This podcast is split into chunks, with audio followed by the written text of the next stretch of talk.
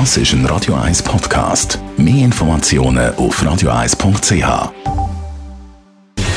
Gesundheit und Wissenschaft auf Radio 1. Unterstützt vom Kopfwehzentrum Irlande Zürich. www.kopfwww.ch Es gibt ja Menschen, die können sich besser ein Gesicht merken und andere weniger.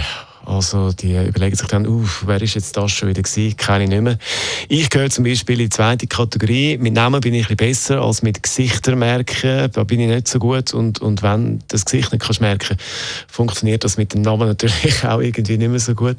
Aber es ist schon sehr beeindruckend, was gewisse Menschen in diesem Bereich für Fähigkeiten haben. Im Fokus von der Wissenschaft sind seit einem Zeitchen die Super Recognizer. Man geht davon aus, dass etwa 1 bis 2 Prozent der Weltbevölkerung die sehr spezielle Gabe haben. Sie können Gesichter wiedererkennen, die sie nur einmal gesehen haben und das Jahre zurück. Ein Beispiel, ein Taxifahrer, Taxifahrerin, wo sie einmal gesehen haben, sie erkennen dann die Person auch zehn Jahre zum Beispiel später wieder, obwohl sich die Person natürlich äußerlich verändert hat. Oder sie können eine Person von einem unscharfen Bild oder ein Bild mit schlechter Auflösung wiedererkennen und äh, sie können eine gesuchte Person in einer grossen Menschenmenge entdecken, also zum Beispiel in einem Fußballstadion. Die Wissenschaft geht davon aus, dass man die Gabe muss haben und sie nicht wirklich kann antrainieren kann.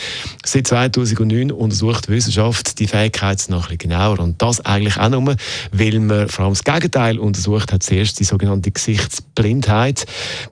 Die Richtung äh, ist ja bei mir so ein bisschen der Fall. Und auch der Superstar Brad Pitt hat mal gesagt, er hätte das, er sei wirklich nicht gut äh, mit diesen Gesichtern erkennen. Also endlich etwas Gemeinsames mit dem Brad. Yes!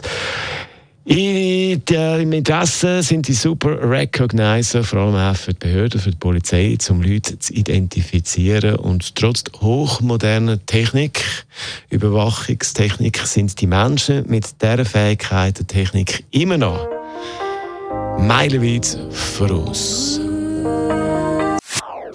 Das ist ein Radio 1 Podcast. Mehr Informationen auf radio1.ch.